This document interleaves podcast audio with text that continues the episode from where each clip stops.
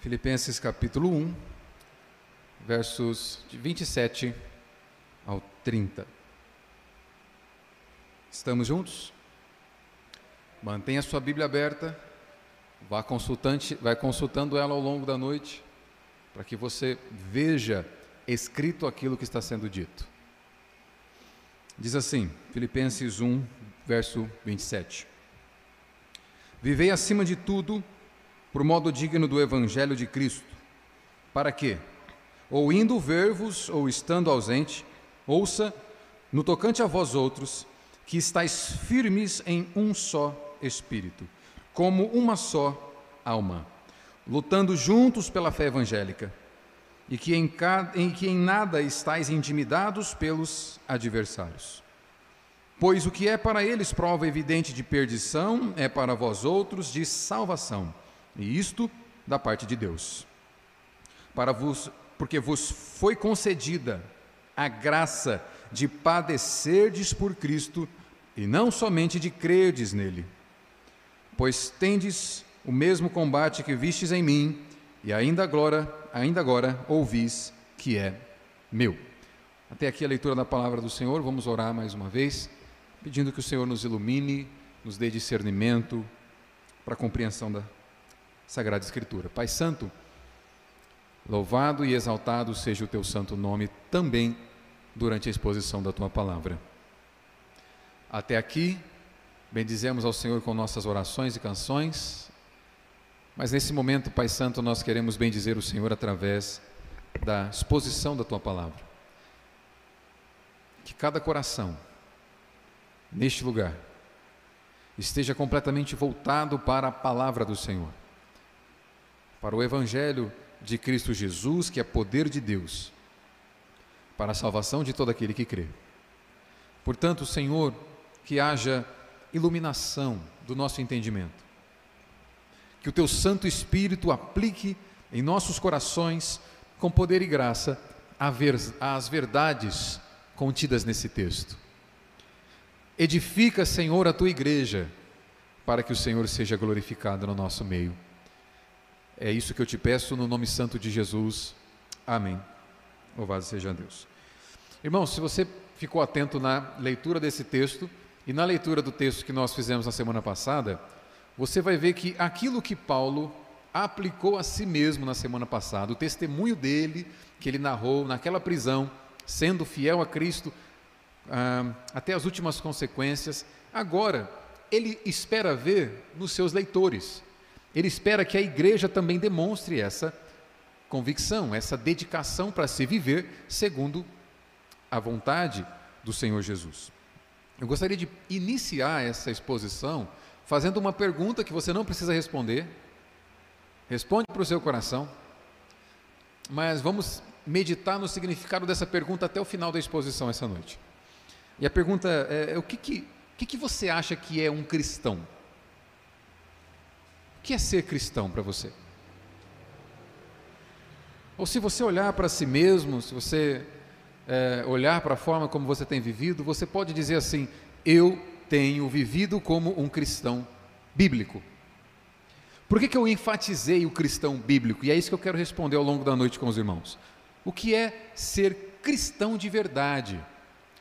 Porque, infelizmente, existe há muito tempo um, uma, um cristianismo, uma, uma, uma caricatura de cristianismo, que é um cristianismo falso, desconfigurado das Escrituras e que muitas vezes nós confundimos, ou muitas vezes é confundido por um cristianismo verdadeiro, com, com um cristianismo verdadeiro, com um cristianismo bíblico. É aquilo que a gente pode chamar de cristianismo cultural. Existe o cristianismo bíblico, e é sobre esse cristão que eu quero meditar com os irmãos nessa noite. E existe um cristianismo cultural, que é aquele cristão que ele vai sofrendo alterações nas suas bases, no seu, no seu pensamento, ao longo das eras. É um cristianismo falso, que não tem nada a ver com o cristianismo da Escritura. É um cristianismo que sofre influência da cultura do seu tempo e que negocia os princípios da palavra de Deus com a cultura do seu tempo. E isso, infelizmente, sempre ameaçou a igreja. Por exemplo, lá na Idade Média, é, o cristianismo bíblico ele foi grandemente é, falseado, desconfigurado pelos desvios da Igreja Católica Romana, influenciada por uma tradição que desconsiderava a Escritura como sendo única fonte da palavra de Deus para os homens, como única fonte de autoridade. Por se desligar da Escritura, vários desvios entraram na história da igreja e o verdadeiro cristianismo bíblico foi retirado da sociedade. O verdadeiro cristianismo bíblico foi substituído pela religião católica romana.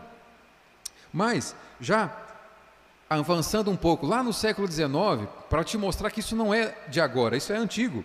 Lá no século XIX, surgiu algo chamado de liberalismo teológico, que é uma influência, foi uma a teologia influenciada pelos, pelo racionalismo, que vai dizer o seguinte: olha, a Bíblia não, não é palavra de Deus, a Bíblia está cheia de erros, a Bíblia tem várias contradições em si mesmo, então não dá para levar muito a sério aquilo que está escrito aí. Então isso vai formar uma caricatura de cristianismo, um cristianismo que não tem nada a ver com o cristianismo bíblico.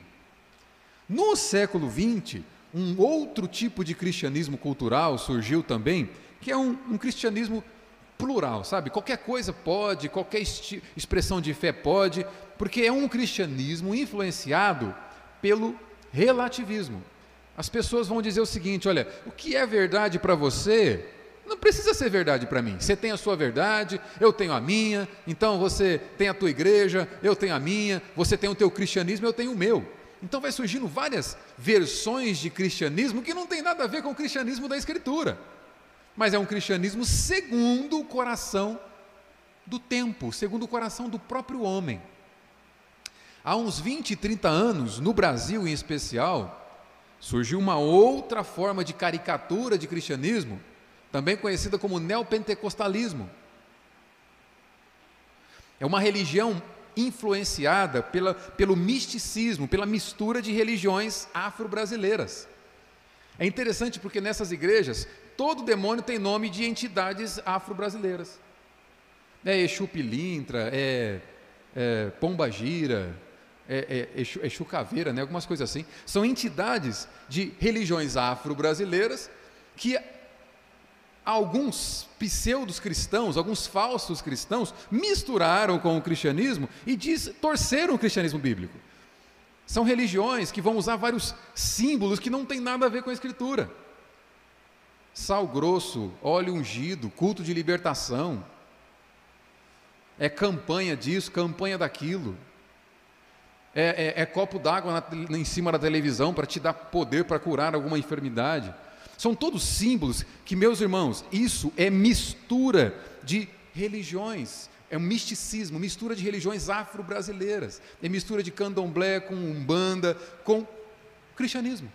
E entrou-se dentro da igreja e muitos entendem como se fosse um cristianismo verdadeiro, mas é falso, porque não tem nada do que a Escritura de fato ensina sobre cristianismo. E quando os inimigos do cristianismo vão criticar a nossa fé cristã, é esse tipo de falso cristianismo que eles criticam, achando que estão criticando a, religião verdadeira, achando que estão criticando o verdadeiro cristianismo. Hoje pela manhã, quem não teve, perdeu, nós tivemos uma escola bíblica dominical onde nós tratamos sobre isso aqui. E eu citei o exemplo de um jornalista ateu que escreveu um livro chamado Deus Não é Grande. E esse jornalista e escritor já falecido, ateu, já se encontrou com o Deus que ele rejeitou a vida inteira, chamado Christopher Hitchens, escreveu um livro de nome Deus não é grande. E o segundo capítulo desse livro é Religião mata. O que, que ele está criticando aqui? Ele está criticando as diversas guerras que foram construídas em nome da religião as cruzadas, as guerras santas, que até hoje existem, né? em especial na região do Oriente Médio ali, ele está criticando atitudes de, de pessoas que fizeram atrocidades na história em nome de Deus, em nome da religião. Mas olha só, ele está criticando falsas religiões, ele está olhando para o comportamento de falsos cristãos, ele está olhando o comportamento para de falsas religiões e atribuindo como se fosse religião verdadeira. Ele olha para uma caricatura de cristianismo e acha que isso é a representação do cristianismo. Então, quando os inimigos de Cristo criticam Cristo, geralmente é esse falso cristianismo que eles estão criticando, e não o cristianismo da Escritura. Por isso é fundamental o texto que nós estamos estudando aqui. O cristianismo bíblico, ele é diferente dessas caricaturas que foram criticadas por esses inimigos de Cristo. O cristianismo bíblico, ao contrário de se misturar com a cultura do seu tempo, de se misturar com outras religiões não bíblicas, o verdadeiro cristianismo bíblico é ancorado nas Escrituras. Ele tem como principal, ele tem como única fonte de fé e de prática, única regra de fé e prática, a palavra do Senhor. É esse o cristianismo que nós vamos expor nessa noite aqui. Nós vamos falar sobre um cristão de verdade. O cristianismo bíblico, ele é marcado por compromisso vital com o evangelho de Jesus. Por um compromisso vital com as escrituras. Um resumo do que nós veremos nos versos 19 a 26 aqui é o seguinte: Nós dos versos 27 ao 30, perdão. O tema, lembra que na, na semana passada, o apóstolo Paulo, nós vimos com o apóstolo Paulo que Cristo é o centro da vida do cristão verdadeiro. Você lembra, né? Nós vimos na semana passada que Cristo é o centro da vida do cristão verdadeiro, e isso existe algumas evidências que mostram se Cristo de fato é o centro da tua vida. Aqui, o tema da centralidade de Jesus na vida do crente continua.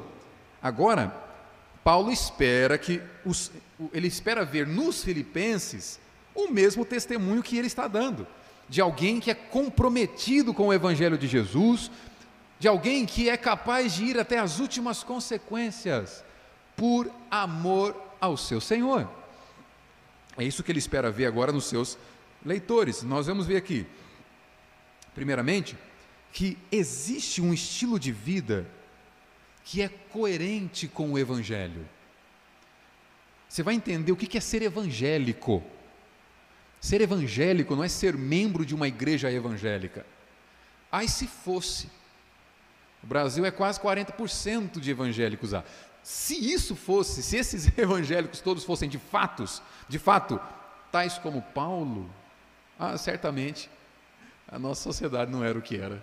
A igreja não estaria como está. Não, nós vamos ver a definição do que é ser evangélico aqui.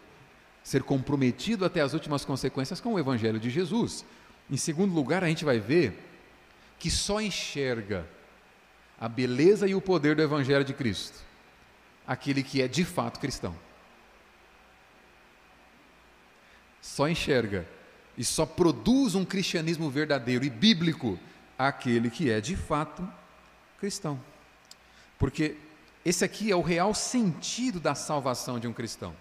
O real sentido, o real significado da salvação de um cristão é que, seja na vida, seja na morte, nada o separa da glória de Cristo. Vou repetir: o real sentido da salvação de um cristão é que nem a vida e nem a morte pode separá-lo da glória de Cristo. E o meu tema central dessa exposição nessa noite, agora é o momento em que você anota o tema. Aí eu, fico muito feliz quando eu vejo o crente anotando mensagem. Isso aí, o coração chega até a bater mais rápido. Ó. Vai, depois vai estudar em casa, é isso é. vai se reunir com os filhos ali. Olha lá o que, que o pastor falou domingo. Ó. Vamos ver. O tema dessa mensagem é: um verdadeiro cristianismo requer compromisso com o Evangelho de Jesus Cristo. Eu disse que em vários momentos aqui que existe um falso cristianismo. E agora você pode situar se você tem conhecido um cristianismo verdadeiro ou falso. E o verdadeiro cristianismo ele é comprometido com o evangelho de Jesus. Vamos ver do que, que isso se trata. Primeiro, apenas dois pontos. Primeiro, é que um compromisso que se expressa pela própria vida dos cristãos é, esse cristianismo verdadeiro, ele é expresso. O apóstolo Paulo vai usar palavras que nos apontam para isso. Primeiro ponto, esse cristianismo verdadeiro é expresso pelas próprias vidas dos cristãos. Olha comigo aí mais uma vez o verso 27.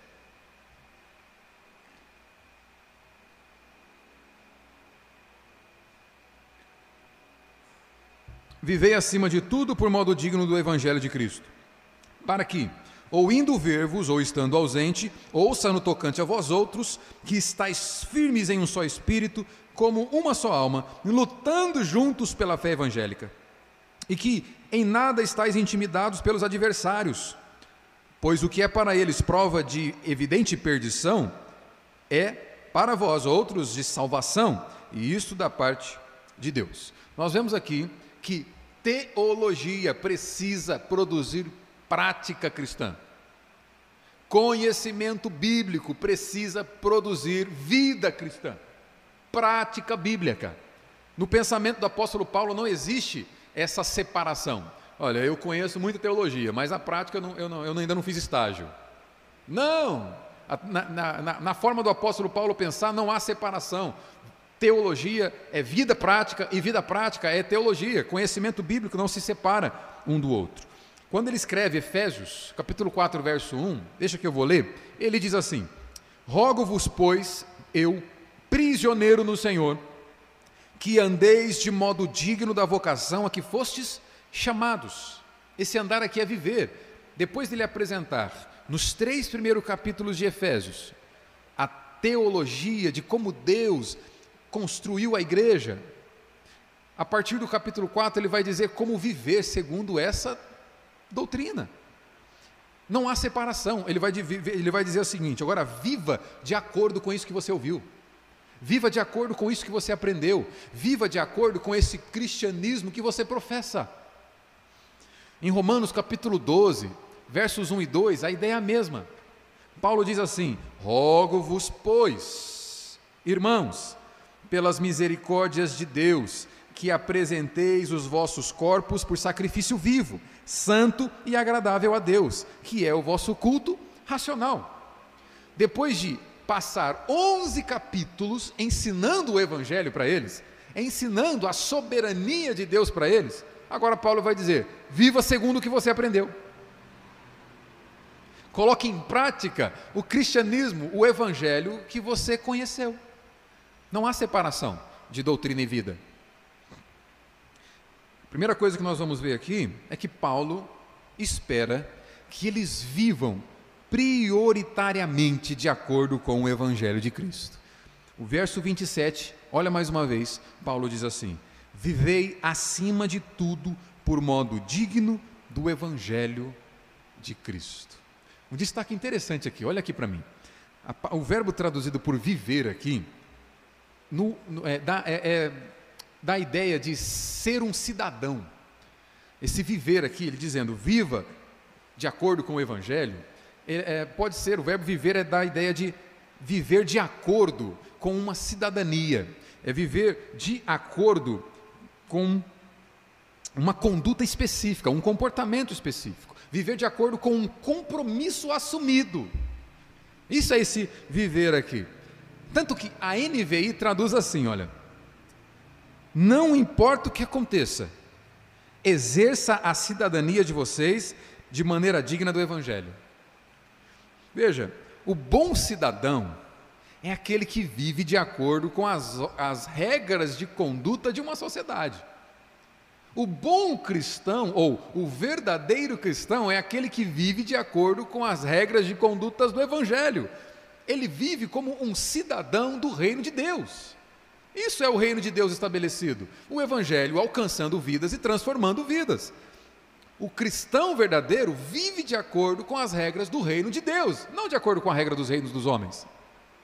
Ele é um cidadão do reino de Deus que habita na cidade dos homens, mas a sua identidade está em Cristo há uma forma adequada de viver segundo a identidade cristã. Por que, que você acha que nós vemos tantas críticas ao cristianismo hoje? Por que, que você acha que nós vemos uma igreja tão grande, tão numerosa, que é irrelevante?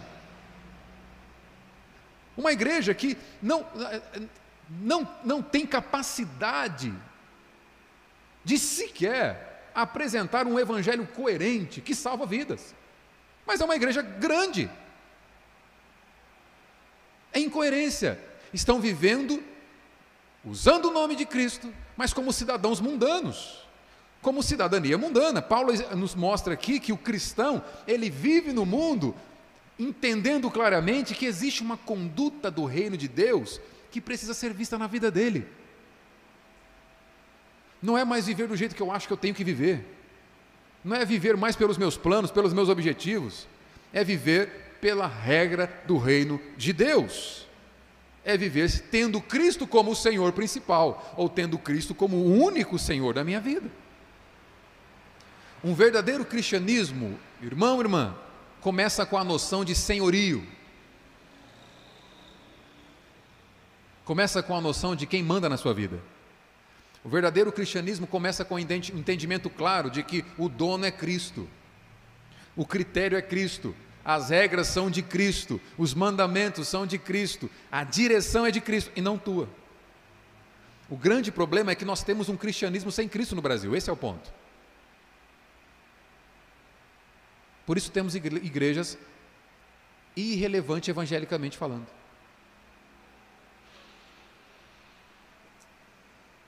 Paulo está exortando os filipenses para que vivam de acordo com o código de conduta do Evangelho, de acordo com o estilo de vida de um cidadão do reino de Deus.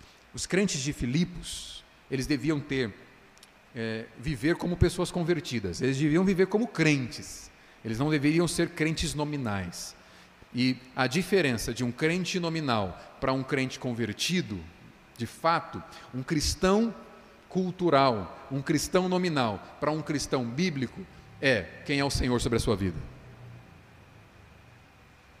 A diferença de um cristão cultural para um cristão bíblico é quem é o Senhor sobre a sua vida. Cristo é o Senhor sobre a sua vida? Você é um cristão bíblico. Na minha vida, quem manda sou eu. Você pode ter vários senhores, mas não é Cristo.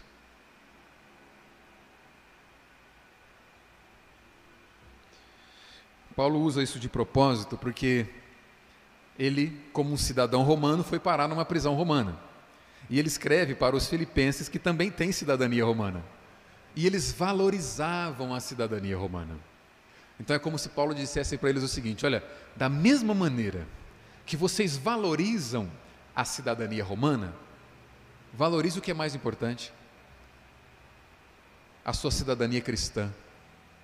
Valorize o que é mais importante. Você não é apenas um cidadão romano, você é mais, é mais importante que isso, você é um cidadão do reino de Deus.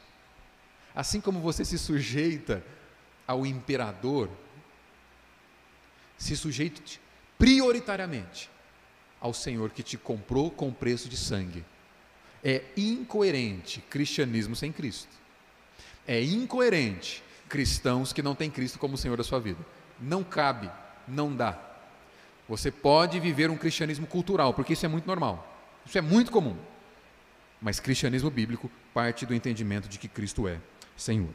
Então é uma vida comprometida com o evangelho de Cristo. Essa sim gera verdadeiros cristãos. Cristãos que são inabaláveis, assim como Paulo Pode estar preso, como Paulo estava, eles não negam a fé. Pode estar passando por tribulação, como Paulo estava, Cristo é suficiente para eles, porque Cristo é o Senhor da vida deles. Por isso Paulo vai dizer para que ou estando ou estando ou não com eles, eles possam estar firmes. Essa fé evangélica gera firmeza, essa vida evangélica gera firmeza. Verso 27 ele vai dizer: Para que, ou indo ver-vos, ou estando ausente, ouça no tocante a vós outros que estáis firmes. Ser cidadão do reino de Deus é, é estar, é estar firme independentemente das circunstâncias à nossa volta. E Paulo mostra aqui três tipos de firmeza. Ele vai dizer que essa cidadania gera firmeza na unidade da igreja. Olha o verso 27 firmes em um só espírito, como uma só alma. Essa firmeza no senhorio de Jesus Cristo gera essa unidade de coração e de mente entre os cristãos. A ideia aqui de alma da ideia, fala de, de afeições, é de como nós nos sentimos diante das pessoas, é de como nós nos importamos com as pessoas. quando nós vivemos debaixo do senhorio de Cristo, se eu sou sujeito a Cristo, um escravo de Cristo, você é um escravo de Cristo, o nosso relacionamento é um relacionamento de unidade. Se você é um servo de Cristo, eu não sou servo de Cristo, não haverá unidade. Não é possível haver unidade. Martinho Lutero, certa vez, ele disse uma frase interessante. Ele vai dizer assim: a unidade, se possível, mas a verdade a qualquer custo. E o cristão é, é comprometido com a verdade, porque João 14,6 Jesus diz: Eu sou a verdade. E nada que confronte os ensinamentos do nosso Senhor deve ser defendido por nós. Portanto, a unidade, se possível, mas a verdade a qualquer custo. Porque Cristo é o Senhor da verdade. Essa, essa, esse, essa sujeição ao senhorio de Cristo gera então firmeza na unidade. Se todos aqui formos servos de Jesus Cristo, irmãos, a nossa unidade, a unidade da igreja presbiteriana de Pitangueira será inabalável. Mas Cristo tem que ser o nosso Senhor. Caso contrário, não dá. Segundo, vai gerar firmeza também na luta evangelística. Olha aí o verso 27. Lutando juntos pela fé evangélica. É uma unidade no trabalho, lutando juntos. É uma igreja onde todos pregam o Evangelho. É uma igreja onde todos estão proclamando Cristo como Senhor das suas vidas. É uma igreja onde todos estão comprometidos com o avanço do Evangelho de Jesus, porque todos são servos de Jesus Cristo. Unidade no trabalho, unidade na fé, unidade na doutrina, porque ele vai dizer assim: juntos pela fé evangélica. Essa fé evangélica aqui é o corpo doutrinário que Cristo deu, deu para a igreja. É o conjunto de conhecimento que Cristo deu para a igreja. Mais uma vez, se os valores da fé que Cristo deixa nas Escrituras são relativizados, são negociados, não vai ter aliança comigo não deve ter aliança com você. Muitas vezes, a igreja produz um cristianismo falso e cultural pelo simples fato da fé evangélica ser negociada, ser relativizada. Ah, é só um ponto aqui, é só uma doutrina. Lutando juntos pela fé evangélica. Fé evangélica é isso, o conhecimento que Cristo nos deu. Não dá para negociar aquilo que o nosso Senhor nos deu, a menos que ele não seja nosso Senhor.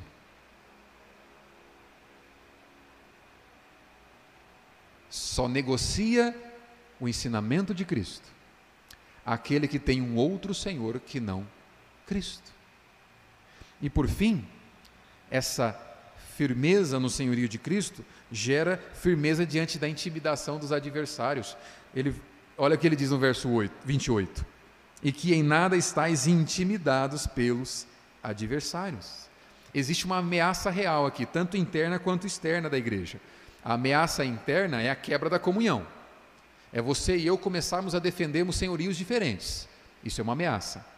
A ameaça externa são aqueles inimigos da verdadeira fé evangélica. São os inimigos do verdadeiro senhorio de Cristo, os inimigos do verdadeiro evangelho. Mas quando Cristo é o Senhor da nossa vida, e nós vivemos de forma coerente com esse senhorio, nós estamos firmes diante da oposição. Porque nós sabemos quem determina a verdade nas nossas vidas. Terminando esse primeiro ponto aqui, existe então uma vida que é coerente com o Evangelho de Cristo. É coerente. Portanto, essa firmeza que Paulo menciona, para nós estarmos firmes como igreja local, nós precisamos viver juntos de acordo com o Evangelho de Cristo. Não dá para negociar, não dá para ser um cristão debaixo do senhorio de Cristo no domingo das sete às nove e meia e um das sete às nove e meia não, né? Das sete às oito e meia. Daqui a pouco os irmãos vão querer ir embora e não dá para ser para ter um outro Senhor durante os outros dias da semana. Não. Cristo é o Senhor de todos os momentos da nossa vida. Aí sim, nós temos firmeza para lutar junto pela fé evangélica. Então requer essa priorização do evangelho. Segundo e último ponto aqui o cristianismo verdadeiro exige esse compromisso, é um compromisso que se expressa, primeiro, pelo estilo de vida, é isso que nós vemos até aqui, segundo, pela disposição de sofrer, se preciso for, pelo Evangelho de Cristo. Olha aí o verso 29.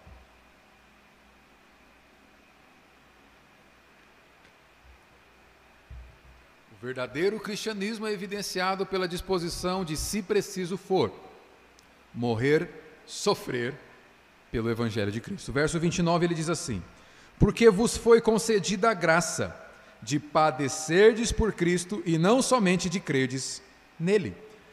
Pois tendes o mesmo combate que vistes em mim, e ainda agora ouvis que é meu. Olha só, para os inimigos do Evangelho, defender a fé cristã é um caminho de perdição. É isso que Paulo disse aqui. Para aqueles que são inimigos do Evangelho, defender o Evangelho, o que é defender o Evangelho? Proclamá-lo, pregá-lo. Para os inimigos do Evangelho, defender o Evangelho é um caminho de perdição. Porque naqueles dias, quem pregava o Evangelho era morto. Pregar Cristo como o único Senhor da sua vida era assinar atestado de óbito. Pensa você. Olha só se essa igreja aqui vivesse naqueles dias. Essa igreja que eu falo, essa igreja brasileira, essa igreja contemporânea. Naqueles dias, você dizer que Cristo é Senhor, você está dizendo para o imperador o seguinte: olha, você não é soberano na minha vida. Soberano na minha vida é Cristo. Você seria encarado como um inimigo do Estado. Ia, pra, ia, ia, ia morrer ia ser decapitado, era pena de morte. Não se sujeitar ao senhorio de César é pena de morte. E Paulo está dizendo: olha, defender o evangelho é um caminho de perdição, vocês vão morrer. Para aqueles que aqueles que são inimigos do evangelho diziam isso: defender o evangelho é caminho de perdição, vocês vão morrer.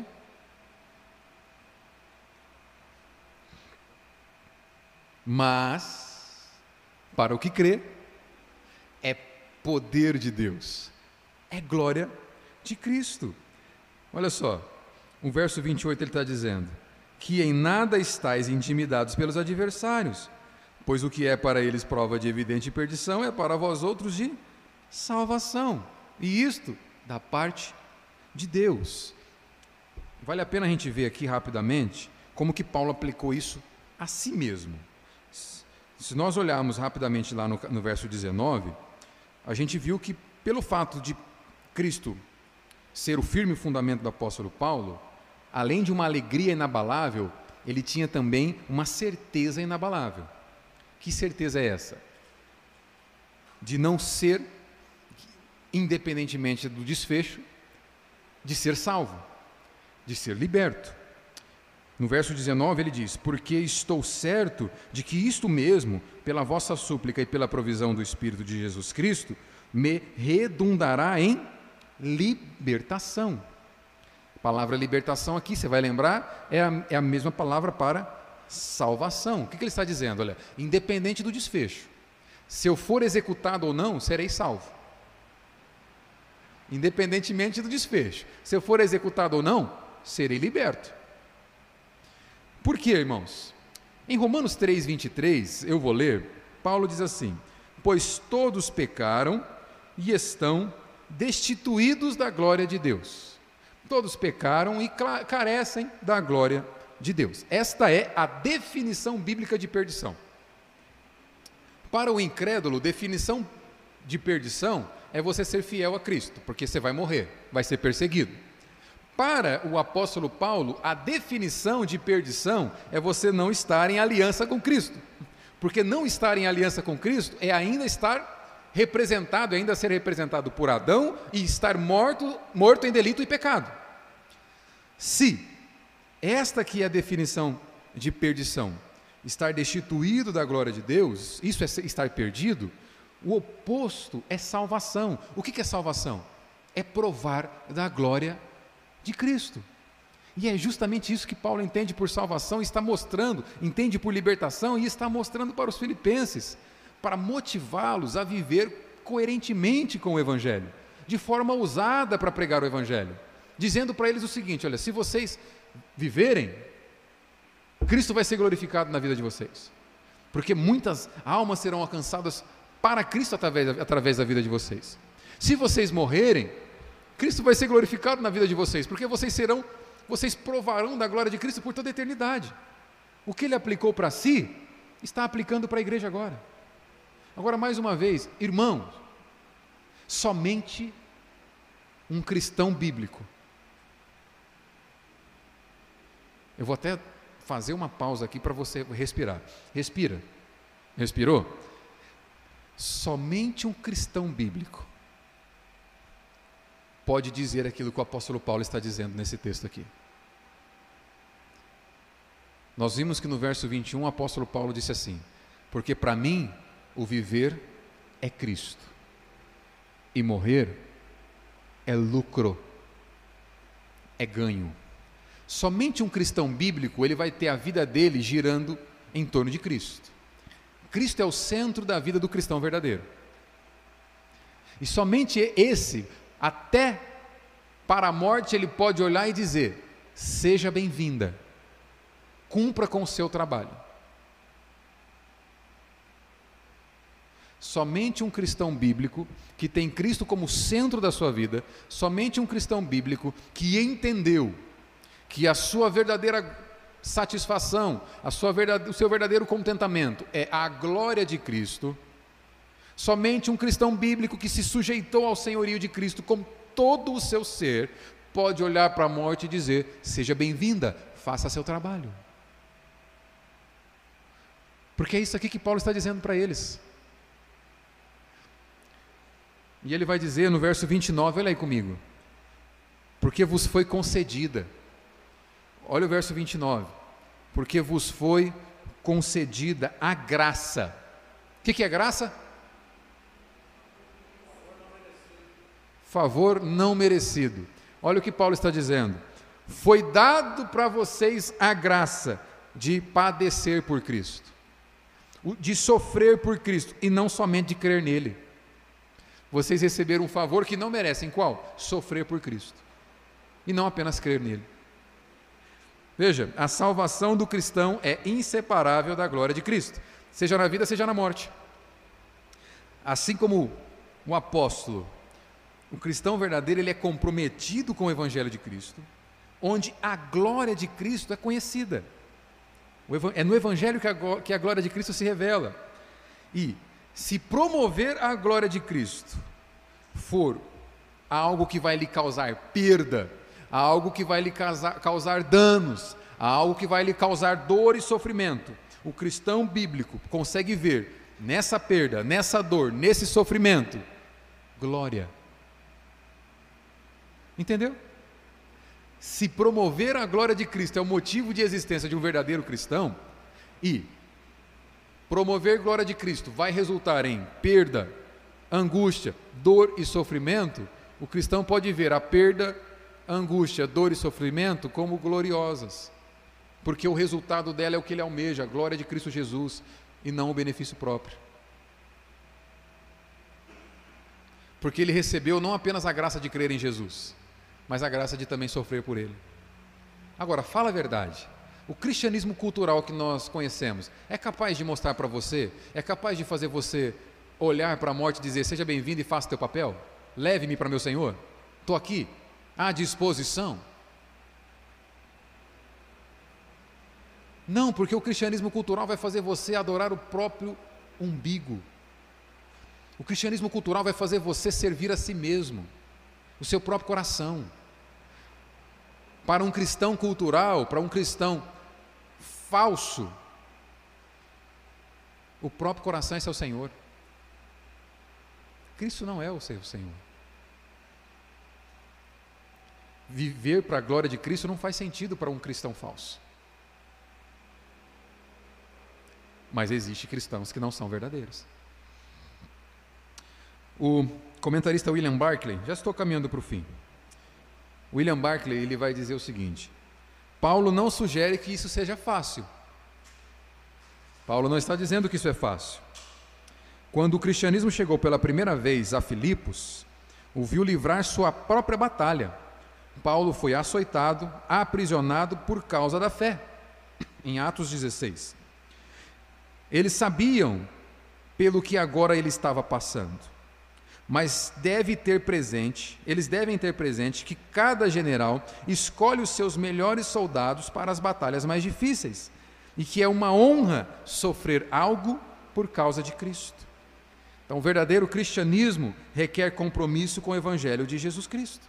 Um compromisso que considera, inclusive, a possibilidade de sofrer por Cristo como algo glorioso. É só cristão de verdade que vai pensar assim. É só cristão de verdade que pode olhar para a dor, para o sofrimento e dizer: dor e sofrimento por causa de Cristo, e dizer: sejam também vocês bem-vindos. Os adversários que causavam sofrimentos aos crentes aqui eram, eram, eram os inimigos do Evangelho. Não é o sofrimento em si mesmo que gera contentamento para o cristão. Mas, se defender a glória de Cristo prova, provoca sofrimento, seja bem-vindo. É isso que Paulo está dizendo. Esse sofrimento nas é, é nas Escrituras uma bênção, um privilégio gracioso. Por quê? Primeiro, Sofrimento traz a alma do crente para mais perto de Cristo. Segundo, consequentemente, o sofrimento gera segurança da salvação, convicção de que o Espírito Santo está dando suporte para o crente. Terceiro, o sofrimento será recompensado no porvir. Mas só pensa assim quem entende que Cristo é eficiente na, no, no poder de salvar o cristão. Aquele que duvida da sua salvação concedida por Cristo, jamais pode chegar a dizer para a morte: seja bem-vindo e faça teu trabalho. Somente um cristão bíblico pode ter convicção na sua salvação, porque sabe que ela depende apenas do seu Senhor. O sofrimento é com frequência um meio de ganhar os descrentes para Cristo, de encorajar os irmãos na fé. Cinco, através de todas essas dificuldades, o sofrimento nos conduz a frustração de Satanás e a glória de Deus. Concluindo esse ponto, só vê beleza e poder no Evangelho cristão e verdadeiro. Só vê sentido em sofrer para Jesus aquele que é servo de Jesus, que tem no seu Senhor um exemplo de que a morte conduz à vida. Porque é a morte dele que nos possibilitou vida verdadeira. Concluindo então, meus irmãos, um verdadeiro cristianismo requer compromisso com o Evangelho de Jesus. Primeiro, um compromisso que se expressa pela própria vida. É um estilo de vida coerente com as verdades do Evangelho. Não há separação daquilo que eu conheço na igreja para aquilo que eu pratico fora da igreja. Se houver essa separação, a chance de ser um cristianismo falsificado, uma caricatura é muito grande. O cristianismo verdadeiro é quando teologia se confunde com prática. É a vida o tempo todo diante da face de Deus, com a convicção de que Deus está vendo cada um dos meus pensamentos e cada uma das minhas atitudes. Isso é cristianismo verdadeiro. E por fim, requer um compromisso que se expressa, inclusive pela disposição de ir até as últimas consequências para fazer o seu Senhor conhecido algumas implicações para a gente terminar. Vamos tentar responder aqui algumas perguntas. Se tivesse uma prova agora, o Espírito Santo aplicando a prova para você. A pergunta dele é assim: quais os aspectos da tua vida que faz com que você tenha certeza de que o teu cristianismo é bíblico? O que na tua vida faz com que você tenha certeza de que o teu cristianismo é bíblico? O que na tua vida faz com que você tenha certeza de que Jesus é o Senhor da tua vida?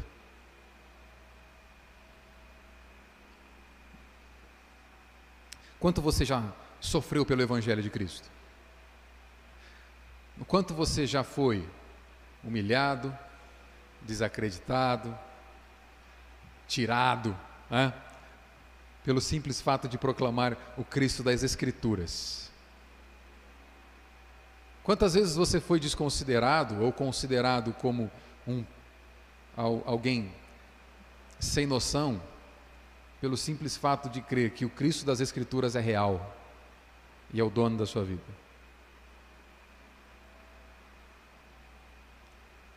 O verdadeiro cristianismo passa por essa disponibilidade de fazer papel de bobo.